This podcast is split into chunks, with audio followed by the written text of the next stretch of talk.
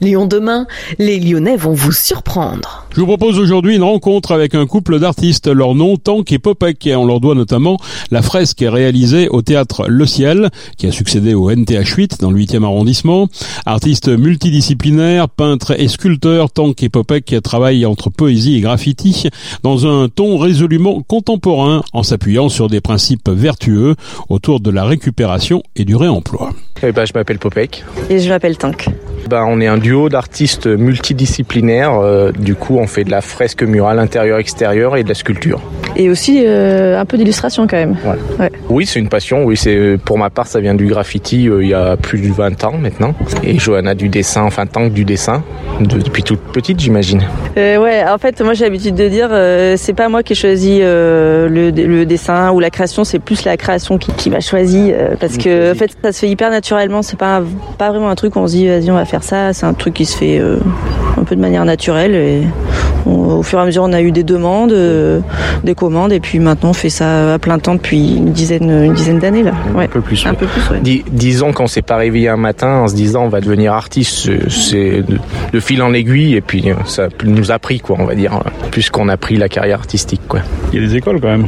Oui, il y a des écoles. Alors nous, on est euh, on est autodidacte dans la démarche, donc pas de pas de cursus scolaire. Après, après il y en a qui font des études.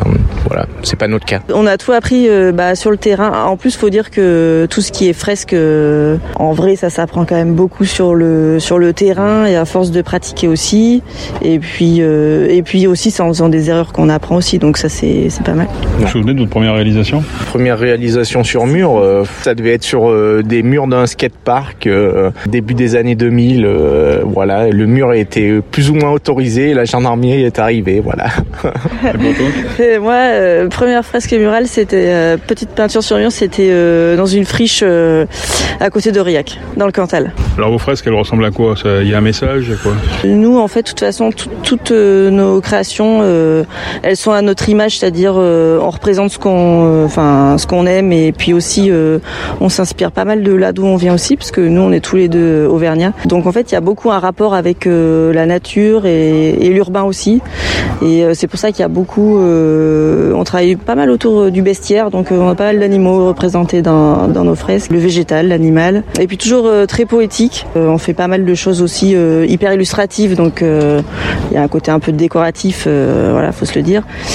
après, quand on a vraiment carte blanche, on aime bien proposer de la typo, la typographie avec des punchlines, des phrases un peu impactantes, ça on trouve cool. Et puis et puis voilà, mais c'est toujours en évolution, donc on verra vers quoi ça évolue aussi. Euh, pour ce qui est de la, sculpture, disons, enfin, c'est on bosse de toute façon tout à quatre mains, mais disons que Johanna est plus dans le dessin et, la peinture, et moi je suis un peu peinture et, sculpture. Mais la sculpture, euh, souvent, bah, on essaye de aussi, comme dans les peintures, de raconter des histoires, et surtout ce qui nous touche, euh, enfin ce qui nous tient à cœur, c'est surtout de faire, euh, d'utiliser le, le, moins de consommer le moins possible et utiliser le plus possible des matériaux de seconde main, de réutilisation. Voilà, c'est de plus en plus dans l'air du temps, c'est bien, mais nous ça fait un moment ça fait euh, pas mal d'années qu'on a cette démarche, qu'on récupère euh, carton, bois, euh, métal, un peu tout, et puis on travaille sur le carton papier, enfin une gros, grosse affinité avec ça. Donc voilà, souvent on construit avec les, les poubelles, on va dire, des fois des, sculptures monumentales. Là, il y a pas longtemps, bah, cet été, on était au Mans, on a fait un château de, de près de 8 mètres de haut en carton, entièrement en carton, voilà, donc euh, que avec les bennes de la déchetterie du Mans. Euh, donc voilà, nous, ça nous tient à cœur, enfin, voilà, de, de faire rentrer le moins possible de, de matière. Ouais, parce que en fait, ce qui est hyper important pour nous aussi, malgré tout, c'est en fait de faire passer un peu un message ou de faire un peu réfléchir les gens, mais sans euh, leur euh, faire un message euh, trop moralisateur et de faire passer ça par aussi, euh, c'est bête à dire, mais aussi par du beau en fait, euh, parce que c'est ce qu'on aime bien aussi, euh, que les gens s'arrêtent. Et d'ailleurs, c'est ce qui passe, ce qui se passe souvent, c'est qu'ils s'arrêtent et puis ils regardent et puis et puis tiens, ils réfléchissent, ils disent ah bah tiens, c'est vrai, sont... c'est du carton ou voilà ça. Donc C'est vrai, c'est vrai qu'ils sont souvent interpellés par euh, par l'esthétique parce qu'on essaye d'être soigné dans nos créations.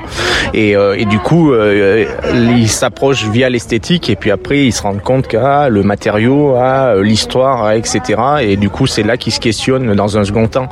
Donc on essaye, oui effectivement, alors entre guillemets par le beau, voilà, si si qu'est-ce que le beau, mais voilà d'attirer les gens de cette façon. Et puis aussi les beaucoup les enfants aussi qui sont très attirés par le matériau carton, papier. C'est très ludique en général nos installations, nos sculptures. Donc ça parle aux enfants et puis oh, ils se disent ah, pourquoi avoir construit avec ça, pourquoi ça dit ça? Et puis après ils se questionnent quoi. Et puis la question des, des sprays hein, pour la peinture. Oui. On peut difficilement s'en passer. Alors comment on limite l'impact? Justement, euh, nous en fait euh, au tout début on peignait 100% euh, à, à l'aérosol parce que c'est vrai qu'on est quand même issu de la culture graffiti donc bah c'est un peu comme ça qu'on a commencé. Mais c'est vrai que là depuis plusieurs années en fait on a développé vraiment une pratique avec des peintures acryliques et c'est ce qu'on utilise du coup maintenant majoritairement et notamment pour cet aspect-là aussi parce que parce que ça nous tenait à cœur aussi. Ouais. Oui, je pense maintenant on est à 80% sur de l'acrylique dans la pratique et on utilise encore l'aspray pour pour vraiment là où elle est le plus pratique pour le tracer l'esquisse au départ et pour encore quelques phases de contour, euh, quelques tout petits effets, mais mais on va dire maintenant on est à 80% sur de l'acrylique. Euh, il y a beaucoup moins de déchets avec l'acrylique. Déjà on peut faire aussi toutes ces couleurs, toutes ces teintes, donc on est on peut se différencier aussi par les couleurs. Que les bombes, bah il y a un nuancier très défini et oui surtout on jette beaucoup moins. Il n'y a pas tous les solvants, tous les, enfin il y a moins de solvants et moins de gaz euh, nocifs. Donc voilà, nous on a vraiment, euh, on est passé de 100% de spray, on va dire en, en 10-15 ans, à maintenant on est à 10-20% de spray maximum sur un mur. Et en intérieur on est à 0%, on fait 100% acrylique, 100% pinceau. Qui sont vos clients ou prescripteurs, je sais pas comment on appelle ça? En fait c'est hyper varié. C'est soit des particuliers, soit des, des entreprises, soit des, des, marques, soit soit de l'institutionnel, c'est-à-dire des mairies. On va travailler parfois avec des mairies ou avec des même des écoles, des établissements scolaires. Ou alors même des fois quand on fait des expos, ça va être euh, des collabs avec des, des centres d'art euh, ou des organisations qui s'occupent de faire des expositions. Puis voilà, donc c'est hyper euh, hyper varié. Quels sont les, les, vos principaux projets pour finir Bah là, on a de plusieurs grosses fresques qui s'annoncent en, en, région PACA. voilà, parce qu'on se déplace un peu un peu partout. Donc voilà, là on, cette année, on a déjà bossé une première fois avec la mairie du Hahandou et elle voilà, elle compte nous faire faire dans le Var. Elle compte nous faire faire encore. On a fait une grande façade et ils ont encore trois ou quatre façades à nous faire faire. Donc euh, donc voilà, ils ont apprécié notre travail. Donc, ça c'est chouette. Après on bosse aussi avec. Euh, bah là on est sur un projet d'œuvre euh, mi sculpture mi peinture, on va dire une sorte de bas-relief pour les fabuleuses cantines qui qui vient de s'ouvrir à Lyon le 11e. Et puis on finit aussi le thé, un théâtre dans le 8e aux États-Unis, le, théâtre Le Ciel qui vient de qui vient d'ouvrir voilà qui, qui commence sa programmation. On a fini leur façade cet été et là on, on peint l'intérieur. On dit que Lyon c'est un petit peu la, la capitale euh, historique de la, des peintures murales. Ouais. Ça a été un bon argument pour Non, pas forcément honnêtement.